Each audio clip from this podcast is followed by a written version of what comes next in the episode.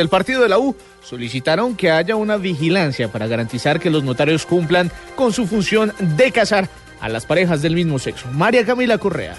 Luego del histórico fallo de la Corte Constitucional que avaló el matrimonio igualitario, el senador del partido de la U, Armando Benedetti, le pidió al superintendente de notariado y registro que ejerza una vigilancia para que los notarios casen a las parejas del mismo sexo. Los notarios hoy están obligados por ley a casar a cualquier persona del LGBT que lo requiera. Ningún notario podrá apelar a la objeción de conciencia, porque dentro de los funcionarios públicos o quien tenga del Estado o representan al Estado, tengan facultades del Estado o tengan dinero público, pueden apelar a la objeción de conciencia. No es válido para ellos.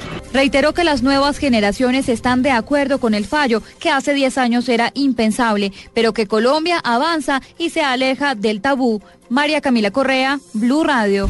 Termovalle reveló que su generación de energía ha costado 200 mil millones de pesos por el uso de más de 26 eh, millones de galones de diésel para garantizar la operación termoeléctrica. Marcela Vargas. Termovalle ha sido una de las empresas que más ha aportado energía al sistema eléctrico nacional desde que inició la crisis energética en septiembre del año pasado, generando 740 millones de kilovatios hora día. Según Alejandro Castañeda, director de ANDEC, pese a no tener gas natural para producir la energía, el parque térmico y Termovalle han utilizado combustibles líquidos para entregar la energía requerida por los colombianos, haciendo grandes inversiones en la compra de estos. Prueba de ello es que la empresa ha comprado desde septiembre del año pasado, cuando evidenció el problema fenómeno del niño, 26 millones de galones de diésel que le han costado un total de 200 mil millones de pesos. El dirigente gremial agregó que a pesar de los sobrecostos de la generación de energía, Termovalle ha cumplido con la entrega de energía y no se encuentra intervenida por la Superintendencia de Servicios Públicos. Marcela Vargas, Blue Radio.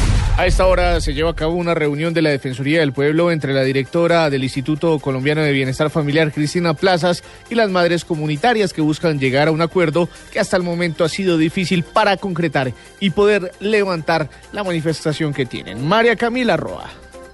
Tras cuatro días de diálogos oficiales con las madres comunitarias sin llegar a ningún acuerdo, Cristina Plazas, directora del ICBF, salió de las mesas del Congreso y la Defensoría y fue a hablar directamente con las madres que protestaban a las afueras del ICBF. Ellas dicen que solamente podemos hablar con la mesa eh, de concertación. Me parece triste porque yo quería oír a la base, a las madres, a las que todos los días trabajan, pero además la petición en donde no hemos podido llegar a un acuerdo es que ellas quieren que se abra 64 mil puestos de trabajo acá en el Instituto Colombiano de Bienestar Familiar y eso no se puede porque la ley no lo permite. Las madres solicitaron sentarse nuevamente a la mesa, por lo cual se adelanta en este momento una reunión en la Defensoría donde el viceministro de Trabajo Enrique Borda, representantes de la Procuraduría del Ministerio de Hacienda y Cristina Plazas intentarán llegar a un acuerdo con las madres.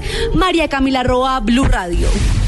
Un llamado a las víctimas del conflicto armado para que no desfallezcan y tras advertirles que no están solas, le hizo el presidente de la Comisión de Seguimiento de la Ley de Víctimas del Senado, Juan Manuel Galán, quien además aseguró que aún no son inmensos los retos y los desafíos para cumplir con el proceso de reparación.